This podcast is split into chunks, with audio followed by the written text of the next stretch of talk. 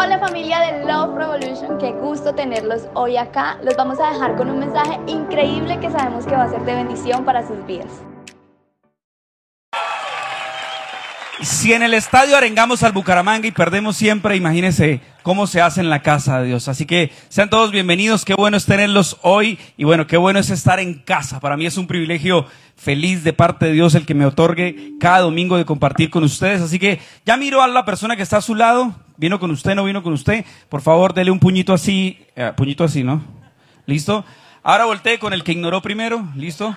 Y dele el puñito así. Y bueno, sean todos bienvenidos una vez más a Love Revolution. Somos una iglesia de más amor, menos religión, una iglesia que no se enfoca en los rotos del pantalón, sino en los rotos del corazón. No nos preocupan para nada las marcas en la piel tanto como las marcas en el alma y por supuesto en épocas de elecciones. Creemos que cuando el poder del amor supere el amor al poder, el mundo cambiará. Así que qué bueno es tenerlo. ¿Cuántos nos acompañan hoy por primera vez? ¿Qué tal si me levanta ahí su manito los que vienen por primera vez? Bienvenidos, bienvenidos, bienvenidos, bienvenidos. ¿Cuánto le damos un aplauso a ellos? Bienvenidos. Gracias por acompañarnos. Qué bueno es tenerlos acá. De verdad que ahí en medio de la oscuridad poder verlos. Gracias por acompañarnos. Qué bueno es que hayas dispuesto a venir un domingo. Sé y les expresamos mil disculpas por todo este caos vial que muchas de las cosas honestamente se nos salen del, del, control y son ajenas a nuestra responsabilidad. Sé que habíamos anunciado que a las 5 de la tarde, pero luego hicieron algunos cambios en la programación con todo esto de la feria y nos tocó hacerlo de esta forma. Pero bueno, estamos acá con el público de las 10 de la mañana, algunos de las 5 hoy sí madrugaron, qué bueno. Pero no mentira, yo sé que ellos también madrugan en la tarde. ¿Listo? Entonces, bien. no, sí, bien, algunos trabajan en la mañana. ¿Listo? JD, gracias, gracias. Ella se levanta a las 10 de la madrugada, imagínense. Entonces viene en la tarde. Pero muy bueno, bienvenidos a todos. Qué bueno es estar aquí. Ah, al final del mensaje voy a mostrarles un video de uno de los programas que apoyamos como iglesia con el equipo de mujeres, las Woman Time, que de hecho tiene un evento. Pero vieron en la pantalla dos anuncios importantes. De hoy en ocho habrán dos experiencias, 10 de la mañana, 5 de la tarde. Estará predicando mi preciosa, bella esposa en las dos reuniones. Y en 15 días no va a haber experiencia aquí porque está la media maratón de Bucaramanga y van a cerrar las dos vías. Sé que estar sobre la 27 es algo bueno y a la vez es algo un poco complejo, ¿cierto? Pero la buena noticia es que el sábado anterior, o sea, el sábado, vamos a hacer Revival Worship. ¿Cuántos han disfrutado los Revival? Son tiempos increíbles con nuestra banda. tenemos un concierto, casi unas 77 canciones les pedí esta vez. Una noche por ahí hasta. Ah, creen que es broma, pero es verdad. Estuvimos como hasta las 2 de la mañana. Eh, el último revival del primer semestre fue espectacular. Cantamos todas las canciones que ustedes saben el domingo.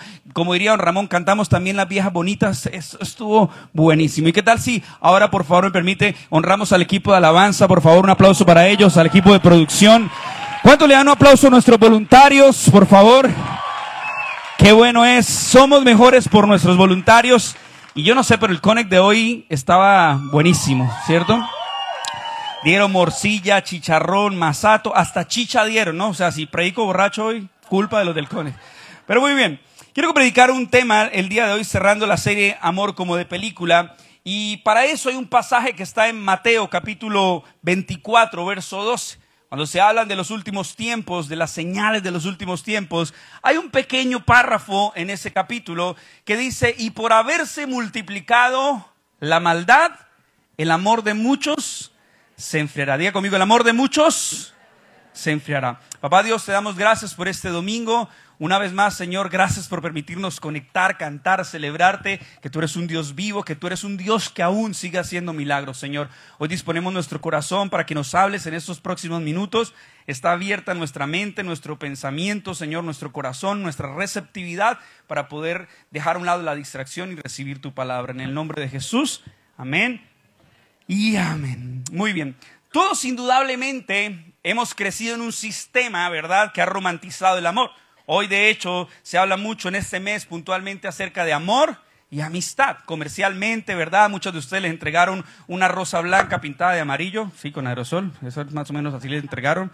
Para los que no sabían, le voy a tirar, pero así fue como pasó. ¿Listo? A ah, mentira. Entonces, creo que vivimos en una sociedad que ha romantizado muchas cosas. Por ejemplo, los que tienen más de 30 años, por ahí hay una canción que dice amor a la antigüita, ¿no? Entonces, ese amor a la antigüita hace muchos años atrás, décadas atrás, constaba, por ejemplo, de que a usted cuando lo querían cortejar, cuando lo querían conquistar, le entregaron cartas. Mujeres, levante la mano a quien le entregaron una carta. Sí, muy bien. Dibujaban a un Jordano, ¿se acuerdan del Jordano?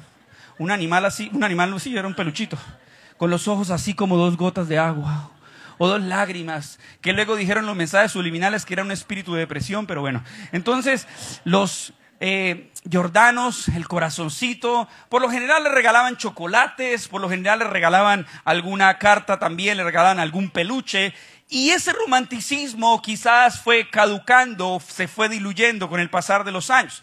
Luego pasaron más hacia las películas, hacia las series de Netflix, ¿verdad? Y todos idealizan de una forma el amor, porque el amor es una idea de Dios. De hecho, que el amor es algo que la Biblia menciona como el vínculo perfecto. Ahora, esa es la parte positiva del amor. Pero ¿qué cuando no hemos sido correspondidos en el amor? Y es el título del mensaje en la mañana de hoy. Un amor no correspondido. Ahora, yo no sé cuántos también disfrutaron esos momentos, pero cuántos le rompieron el corazón o no les correspondieron en ese amor. Yo recuerdo, no sé por qué recuerdo esta, esta historia en mi vida, pero cuando yo iba de tercero primaria, imagínense la mente que tengo, en tercero primaria, imagínense lo que voy a contar, me enamoré de una chica de mi salón de clase, ¿sí? Porque así me hizo Dios contento y enamorado. Entonces, pero mi esposa ya me ajuició, entonces Recuerdo tanto hasta el nombre de la guaricha esa. Se llamaba Joyce, o se llama Joyce. Joyce, si está acá, perdónenme. ¿Listo?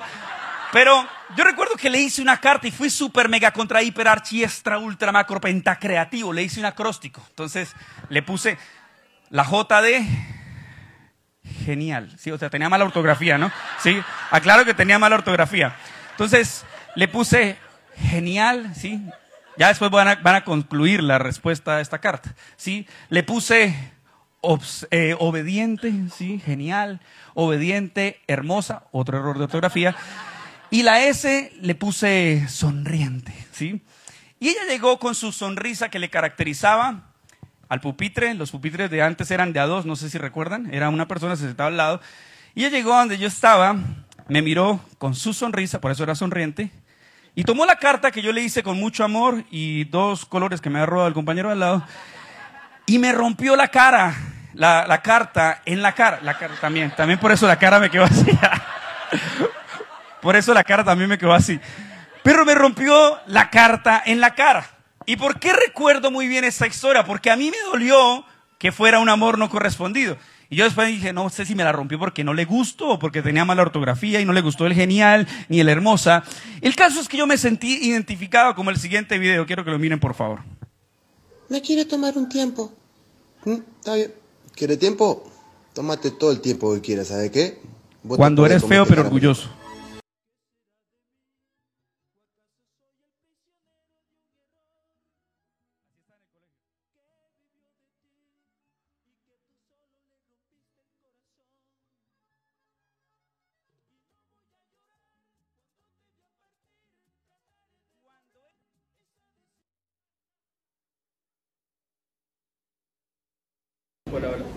Cuando eres feo, pero orgulloso, ¿cierto?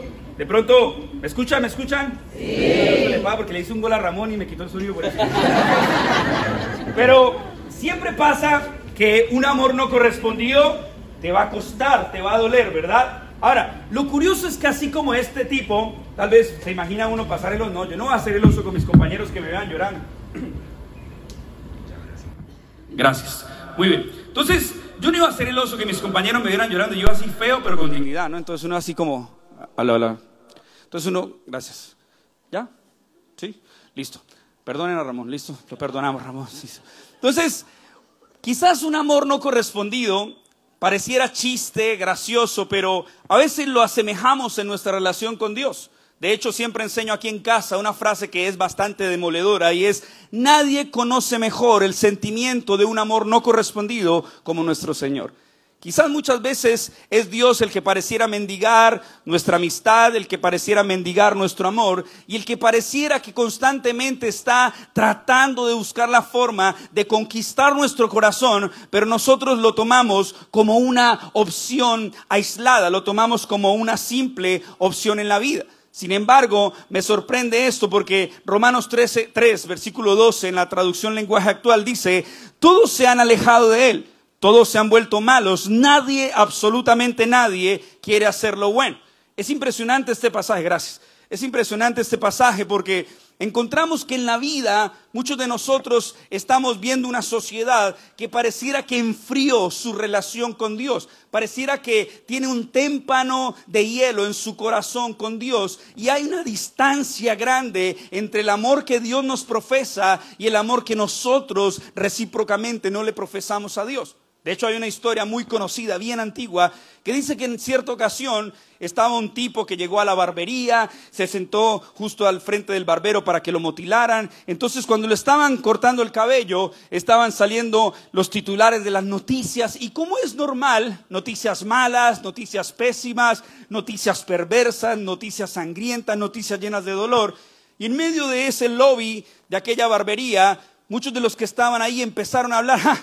Qué terrible como el mundo está, ¿no? Se ha multiplicado la maldad, qué mundo tan caótico. Y en medio de eso el barbero sale con una aseveración diciendo, si Dios fuera bueno, definitivamente, ¿cómo permitiría cosas malas? ¿Alguien ha escuchado eso en su universidad?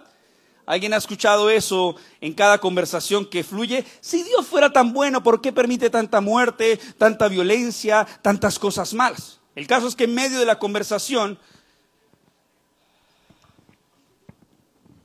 Dios mío, dame paciencia. Entonces, se me nota mucho cuando me indispongo, ¿cierto? Perdóname. Listo. Entonces, en medio de la conversación, pues el hombre estaba así un poco. Pero rebobine Luis y ya. Vuelva, listo. Ok. Entonces, en medio de esa conversación, el hombre que está siendo motilado, nombre Samuel Said, pongámosle, no, ese no, ese no aplica para el chiste. Entonces, empieza a escuchar y dice, pero yo sí creo en Dios.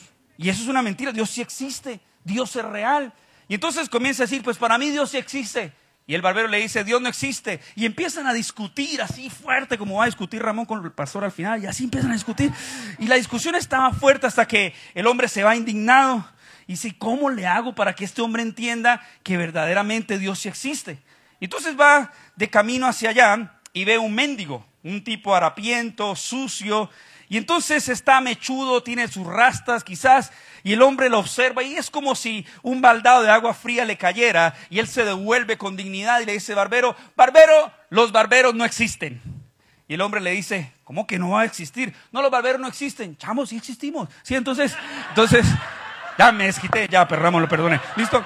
Entonces, claro que sí existimos. No porque si usted existiera, no hubiese gente, perdóneme amigos vecinos. Sí, eso era un chiste para Ramón. Entonces, si usted existiera de verdad, no hubiese gente con el pelo largo, no hubiese gente con la cabellera enredada, los barberos no existen.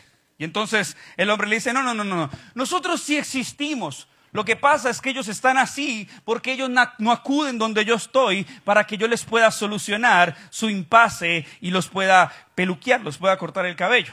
Y entonces el hombre responde, ah, Dios sí existe. Lo que pasa es que el ser humano no, no, acude a Él en busca de respuestas y en busca de soluciones. Dios sí existe, Dios es una realidad. El problema es que el ser humano vive constantemente culpando a Dios en lugar de asumir su responsabilidad. Mira lo que dijo C.S. Lewis, quienes lo conocen, el siglo XX fue un ateo que tiempo después el escritor Tolkien del Señor de los Anillos comenzó a evangelizarlo. Pero cuando él era ateo y empezó a conocer de Dios, escribió una frase en uno de sus edictos que decía, mi argumento en contra de Dios fue que el universo parecía ser muy cruel e injusto. Pero ¿cómo conseguí esa idea de justo e injusto? Un hombre no puede llamar una línea torcida a menos que no tenga alguna idea de qué es una línea recta. ¿Con qué estaba comparando este universo cuando lo llamaba injusto?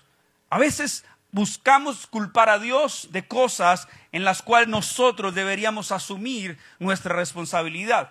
Dios sigue haciendo milagros, Dios nos sigue ayudando, Dios sigue siendo fiel, pero en muchas de las ocasiones somos nosotros quienes nos alejamos de Dios, no recurrimos a Él en busca de ayuda. Y eso hace que nuestro corazón cada vez se endurezca, nuestro corazón cada vez se enfríe y pareciera que nuestra relación con Dios está lejos. Y entonces el Señor encuentra un amor no correspondido. El amor de muchos se enfriará. Vieron lastimosamente la noticia esos días en la Concordia, un hijo decidió matar a su mamá de 32 puñaladas. Lo sorprendente es que en medio de la discusión, él le abre la puerta a la policía y confiesa su delito, más de 32 puñaladas a su propia mamá. El amor de muchos se enfriará por haberse multiplicado la maldad en la humanidad. Y eso tiene que despertar algo en nuestro corazón. Tiene que despertar algo en que Dios nos quiere comunicar una mañana como hoy. Y hay una historia en la Biblia que es sorprendente. Está en el libro Gomelo de la Biblia, Oseas. Y entonces Oseas capítulo 1, verso 2 dice, la primera vez que el Señor habló por medio de Oseas, después les explico el contexto, para eso entré al college, le dijo, ve y toma por esposa una prostituta y ten con ella hijos de prostitución, porque el país se ha prostituido por completo, se ha apartado del Señor. Imagínense un tipo docto, un tipo digno, llamado Oseas, que toda la vida intentó hacer las cosas bien, agradar a su Señor, y ahora la misión que está recibiendo es tomar por esposa a una prostituta y que ella le dé hijos. Efectivamente, Gomer, que es el nombre de aquella mujer, le da hijos a él, ella comienza a sentir cómo su calidad de vida comienza a mejorar. Ahora, lo sorprendente es que aun cuando ella tiene hijos de Oseas, aun cuando su calidad de vida mejore, ella ya no quiere seguir viviendo esa mejor calidad de vida, decide regresar a la esclavitud, decide volver a torcer su caminar y hacer las cosas mal. Y eso me recuerda una frase que dice que Lucifer tuvo el cielo y no le fue suficiente. Y hay gente así en la vida que tienen todo aparentemente bien, que están cambiando en la vida, que Dios les ha dado un giro de 180 grados, pero somos necios y de momento nos encontramos en la esclavitud, en el yugo de la esclavitud. Y toda esta historia yo rescato varios pilares que te voy a enseñar en la mañana de hoy. ¿Están listos? ¿Estamos listos? Muy bien. De esa historia rescato número uno, que a Dios no se trata de entenderlo, se trata de obedecerlo. A Dios no se trata de entenderlo, se trata de obedecerlo. Entonces la Biblia dice en Oseas capítulo 1 que Oseas fue y tomó por esposa a Gomer. O sea, obedeció sin importar lo que el Señor le estaba pidiendo, sin importar que no tuviera todas las respuestas, que no tuviera todo el panorama completo, que no tuviese todo el panorama claro. Oseas decidió obedecer, porque en esta vida, damas y caballeros, no se trata de ganar o perder, se trata de obedecer. La vida de fe nuestra será exitosa cuando practiquemos la obediencia. La obediencia es tan importante para Dios. La obediencia es un perfume que se derrama y es olor fragante para Dios. Ahora pregúntate en esta mañana, ¿qué cosa Dios te está pidiendo que renuncies? ¿Qué cosas Dios te está pidiendo que tienes que dejar a un lado, que tienes que soltar y que ya no te sometas más a ese yugo de la esclavitud? Porque cuando obedeces vas a experimentar una nueva temporada para tu vida. No es fácil vivir en el sistema en el cual estamos. No es fácil tratar de agradar a Dios, pero qué bueno es saber que Dios es un Dios que recompensa la obediencia. Quizás lo que tú tienes que renunciar es un pecado oculto que nadie conoce un pecado oculto que a ti te genera vergüenza, que cuando apoyas tu cabeza en la almohada, eso te redarguye por dentro. Quizás es un pecado oculto, quizás es una actitud que debes rendir, quizás es un diagnóstico tal vez que tu tanque emocional no necesariamente está bien delante de Dios. Voy a dar un ejemplo sencillo. Ese ejemplo probablemente lo has visto en TikTok, ¿cierto? Pero se lo voy a dar. ¿Listo? Esto se lo voy a regalar a el de producción que me los pidió. ¿Listo? Pero bueno, esto es propaganda, no paga. Supongamos esto. Las dos latas, esto lo vi, me llamó mucho la atención, parecen completamente iguales, ¿cierto?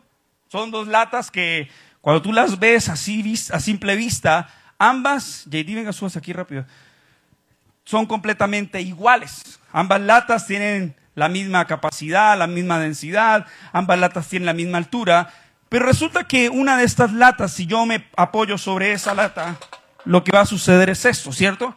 Que yo trato de pararme sobre ella y obviamente es una lata que está hueca, que está vacía, como muchas veces es nuestra vida de fe.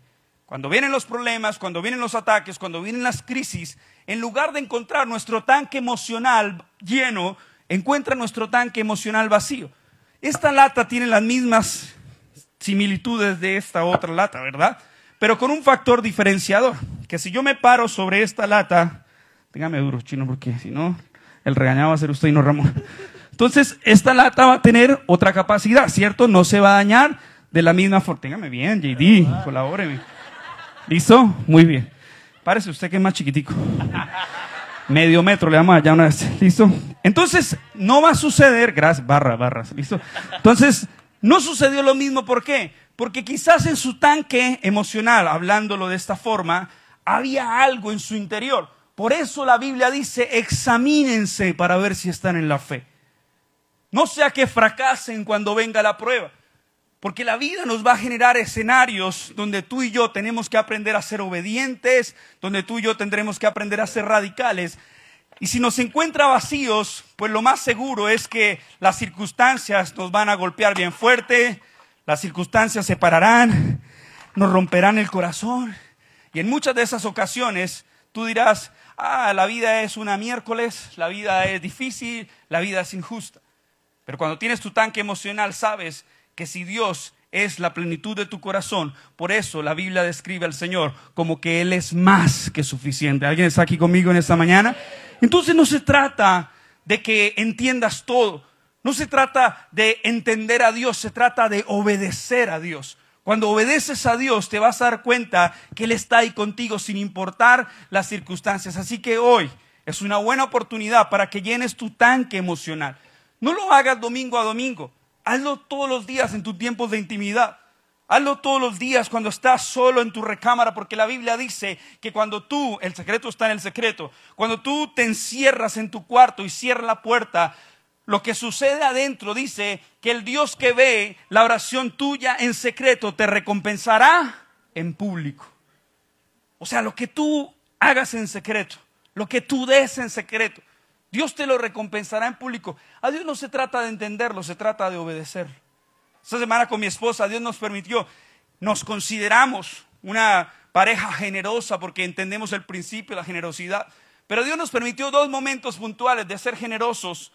Uno de esos fue, no lo voy a contar porque no quiero que me roben la bendición Dios, pero algo sucedió, en, el, estábamos por la calle y cuando pasamos por cierto lugar vimos una escena y pudimos ser de bendición para algo y solamente sentí en mi corazón la gratitud del poder dar. ¿Por qué? Escúchame bien, lo dije en una, en una predicación anterior. Porque a veces nos quejamos de que si de pronto X o Y persona no fue agradecida o agradecido con nosotros, nos ofendemos. En lugar de entender que si nosotros tuvimos la capacidad por Dios de darle algo a alguien, entonces nosotros deberíamos agradecer porque fuimos los que pudimos dar en lugar de los que pudimos recibir. Y la Biblia dice, más bienaventurada cosa es dar que recibir. Así que no se trata de entender, se trata de obedecer. Número dos, esta historia me enseña que a pesar de que Oseas fue obediente y Gomer tenía que ser obediente, siempre número dos debemos elegir el camino de vuelta a casa. Elegir de vuelta a casa sin importar lo que esté pasando. Me encanta como Dante Gebel lo dijo, si uno de mis hijos comete un error, entre más grave sea el error, entre la metida de pata sea más grave, más rápido mi hijo tiene que correr a mí para que lo auxilie. Así nos pasa en nuestra vida con Dios. No importa lo que hayas cometido, no importa la condición de tu corazón en este momento, elige siempre el camino de vuelta a casa. O sea, 2.5 dice, Gomer dijo, quiero ir tras mis amantes que me dan mi pan mi agua, mi lana, mi lino, mi aceite y mis bebidas. Quizás es una falacia, todo eso lo estaba teniendo con Oseas. La calidad de vida de Gomer mejoró con Oseas y sin embargo dijo ella, quiero ir tras mis amantes. Ahora el verso 7 dice, con ardor perseguirá a sus amantes y al no encontrarlos dirá, prefiero volver con mi primer esposo porque antes me iba mejor que ahora. ¿Te puedes imaginar eso? Es el modus operandi de muchos de nosotros en la vida. El hijo pródigo despilfarró su dinero, tocó fondo, desgastó todo lo que para él era placeres, delicias, y en algún momento cuando tocó fondo, entró en sí, dice la palabra. ¿Y qué hizo el hijo pródigo? Dijo, volveré a la casa de mi padre, porque hasta los jornaleros de la casa de mi padre comen mejor que yo. Ahora Gomer está diciendo que al no encontrar sus amantes, entonces volveré a la casa de mi primer esposo, porque ciertamente la hacía sentir mejor, porque ciertamente le iba mejor que antes. Siempre es bueno encontrar el camino de regreso a casa. Siempre es bueno mirar nuestro corazón con Dios, cómo está. Ahora vi algo que me llamó la atención en mi celular y lo transcribe, lo transcribí, perdón, en este mensaje. Y es un comentario de vuelta a casa. Es un comentario respecto a la iglesia local, así que quiero que lo escuchen con mucha atención. Los que están ahí en internet lo puedan también escuchar. Dice, el día que desees o sientas que debes dejar la iglesia, cual sea la razón, vete en paz. No hables mal de tus pastores, de tus líderes, no hables mal de tus hermanos. No ensucies el lugar que un día llamaste casa. No humilles o menosprecies a quienes un día te dieron amor y te ayudaron a levantarte. A quien quizás creyó en ti cuando nadie más lo hizo. No odies o tengas indiferencia con quien un día decías amar y con quien abrazabas. Recuerda, como iglesia somos un solo cuerpo. A mí eso me encantó. Porque a veces nuestra relación con Dios se fractura por diferencias con nuestro prójimo, con los demás. Y tenemos que elegir siempre el camino de vuelta a casa. Tal vez tú hoy vienes por primera vez o tal vez en algún momento te desconectaste de tu vida de fe y hoy llegaste a este lugar. No es casualidad. Te felicito, te aplaudo, te honro, te celebro porque has tomado la valentía de encarar a Satanás, de encarar las circunstancias y decir, no importa, pero Romano dice, ni la vida, ni la muerte, ni lo alto, ni lo profundo, ni ángeles, ni demonios, de hecho ninguna cosa sobre la creación me puede separar del amor de Dios en Cristo Jesús. ¿Alguien puede celebrar ese amor tan maravilloso? Nada te puede separar de su amor. Siempre elige el camino de vuelta a casa. Escúchame esto, mira lo que dijo Heiser Paredes, jamás debemos dudar de que Dios nos ama tanto que Él no dudó en sacrificar a su único hijo para salvarnos. Esa es la máxima expresión de amor. Nunca dudes de cuánto te ama Dios, porque Dios no dudó ni un instante en enviar a su hijo a morir por nosotros. Nunca dudes de su amor. A donde quiera que vayas, a donde quiera que corras, y siento muy fuerte que Dios a alguien le está hablando en esta mañana. Tal vez has intentado huir, culpar al mundo entero, incluso has intentado culpar a Dios. Y muchos están obstinados contra Dios, porque sienten que Dios no estuvo cuando más lo necesitabas. Porque sientes que Dios está en los momentos de gloria, pero pareciera que se olvida de los momentos difíciles en nosotros. Preguntémosle a Jesús. Un Jesús que estando crucificado en medio de dos ladrones, gritó a voz en cuello, Elí, Elí, lava sabactani. Dios mío, Dios mío, ¿por qué me has desamparado? Tal vez ni Jesús tuvo una respuesta como esa.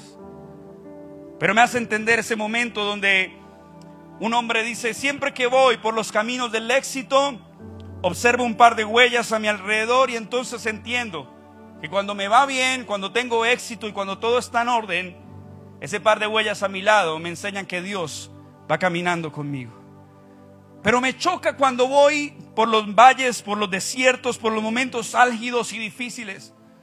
Porque cuando la estoy pasando mal, observo a mi lado y solo hay un par de huellas, entonces siento que Dios me abandona cuando más lo necesito. Hasta que alguien muy sabio le dijo, no, no, no, no, no, no, no. Ese par de huellas que tú ves cuando vas en los momentos de éxito, efectivamente son las huellas del Señor. Sin Él nada lo puedes lograr. El Señor va contigo. Pero cuando vas por los momentos difíciles de dolor, de dificultad, y ves un par de huellas, no son tus huellas. Son las huellas del Señor, porque tú vas en sus brazos en los momentos de dolor. Tú vas en sus brazos en los momentos de dificultad. Así que no importa lo que estés pasando, lo que hayas vivido, siempre elige el camino de regreso a casa. Y no permitas como Gomer que tuvo que errar decisión tras decisión. Pecado significa errar al blanco y por eso Gálatas habla de que Cristo nos libertó y por tanto no nos sometamos de nuevo al yugo de la esclavitud. De hecho, la palabra dice en Hebreos capítulo 6, verso 6, un pasaje que entristece mi corazón muchas veces porque lo he vivido. Y es que dice de la siguiente forma, es imposible hacer volver a los que deciden separarse del camino de Dios. Hablo de los que ya conocieron la verdad y recibieron el don de Dios, o sea, que participaron del Espíritu Santo y disfrutaron del excelente mensaje de Dios y de los grandes poderes del mundo que está por venir. Cuando se separan del camino de Dios, ellos mismos están crucificando a Cristo otra vez y los ponen a la burla de todos. Yo no sé cuántas veces te alejaste de Dios. Yo no sé, pero quizás ese amor de película como aquella ilustración de Mel Gibson en La Pasión de Cristo, es ese momento donde tú dices, qué duro, qué fuerte, qué hostil, qué, qué situación la que pudieron haber atravesado aquellos que estaban al lado del Mesías, al lado del Maestro. Pero dice que cuando tú y yo nos salimos del camino, que cuando tú y yo nos alejamos de Dios, es como si tuviésemos al Maestro en aquel madero y como si tú y yo tomáramos aquel martillo y atravesáramos aquellos clavos.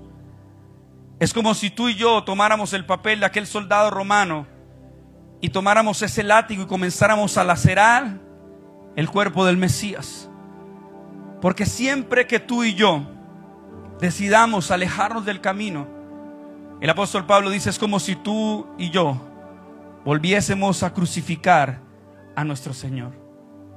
Y por eso nuestra vida de fe tiene que aprender de esta historia de Gomer y siempre encontrar un camino de regreso a casa. No importa lo que te diga tu misma familia, no importa lo que te digan tus amigos, elige una vez más el regreso a casa. Y número tres, algo que entendí en esta historia es que el desierto es un escenario de reconciliación. El desierto es un escenario de reconciliación. Y este pasaje, yo quiero que no te me distraigas por nada en lo que te voy a compartir en el cierre de este mensaje. Es uno de mis versículos favoritos.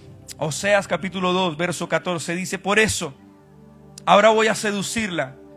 Me la llevaré al desierto y le hablaré con ternura.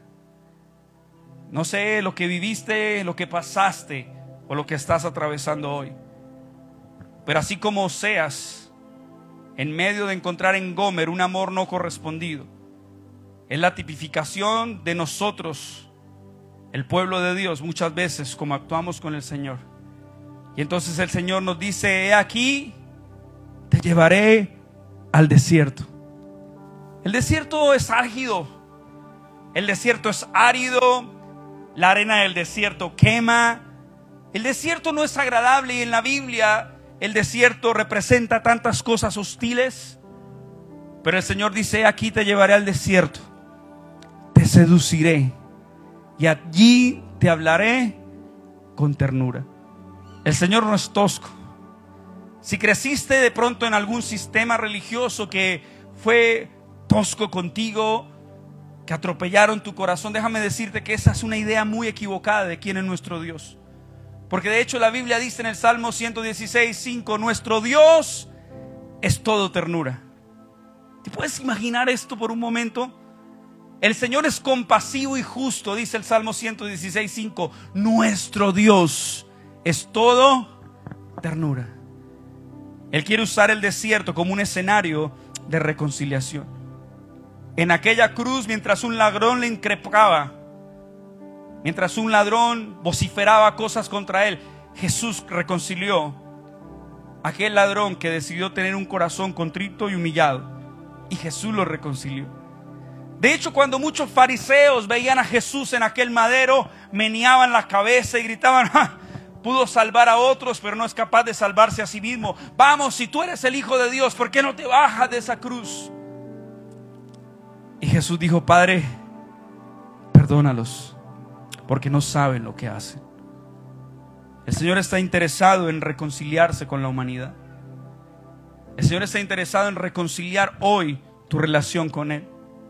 Jeremías capítulo 20, verso 7 dice, me sedujiste Señor y yo me dejé seducir. Fuiste más fuerte que yo y me venciste. Así que iglesia, no es tiempo de lamentarse, es tiempo de levantarse. Dije que no es tiempo de lamentarse, es tiempo de levantarse. Porque el Señor está anhelando tener una relación contigo. Ya el Señor no quiere un amor no correspondido. Porque mientras nuestra sociedad toca fondo, mientras nuestra sociedad se pudre, mientras nuestra sociedad está en decadencia, mientras nuestra sociedad está en un montón de cosas, el Señor nos está advirtiendo que por haberse multiplicado la maldad, el amor de muchos se enfriará. Y tú y yo no podemos ser parte de la estadística. Tú y yo no podemos ser parte de aquellos que declinan en su fe y se apartan de su fe. Y mira cómo avanza en Oseas capítulo 3, dice, me habló una vez más el Señor y me dijo, ve y ama a esa mujer adúltera que es amante de otro. Ámala como ama el Señor a su pueblo.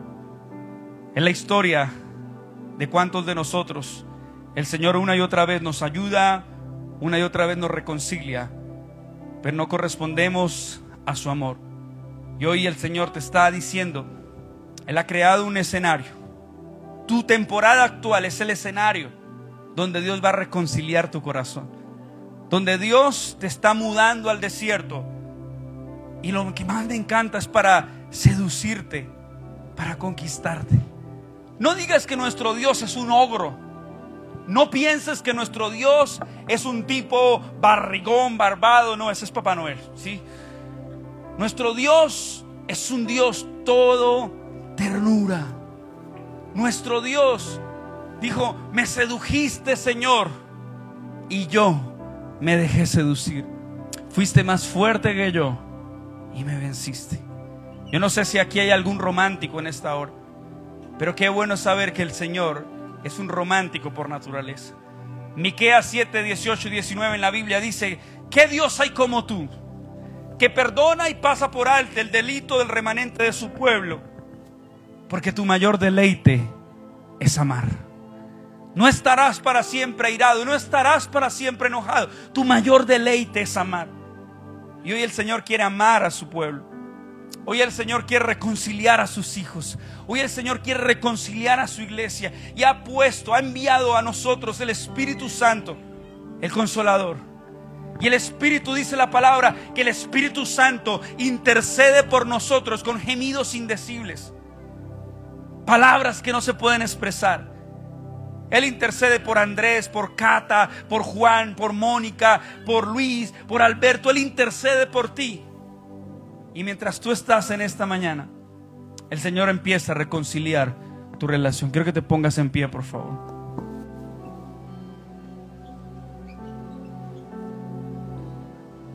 Y con ojitos cerrados. Con ojitos cerrados, si te sientes cómodo, ¿por qué no levantas tus dos manos ahí donde estás? Dile, Señor, yo he sido Gomer. He sido esa persona que una y otra vez me he desviado del camino. He visto tu fidelidad, he visto tu amor, he visto cuán bueno eres, Señor. Pero también debo reconocer que no he correspondido a ese amor. Yo te pido perdón. Vamos, dile, te pido perdón. Quiero volver a tus brazos de amor.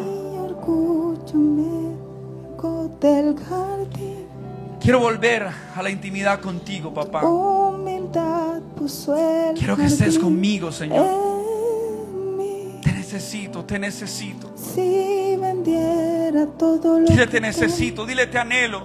a cambio. Yo no quiero estar lejos de ti.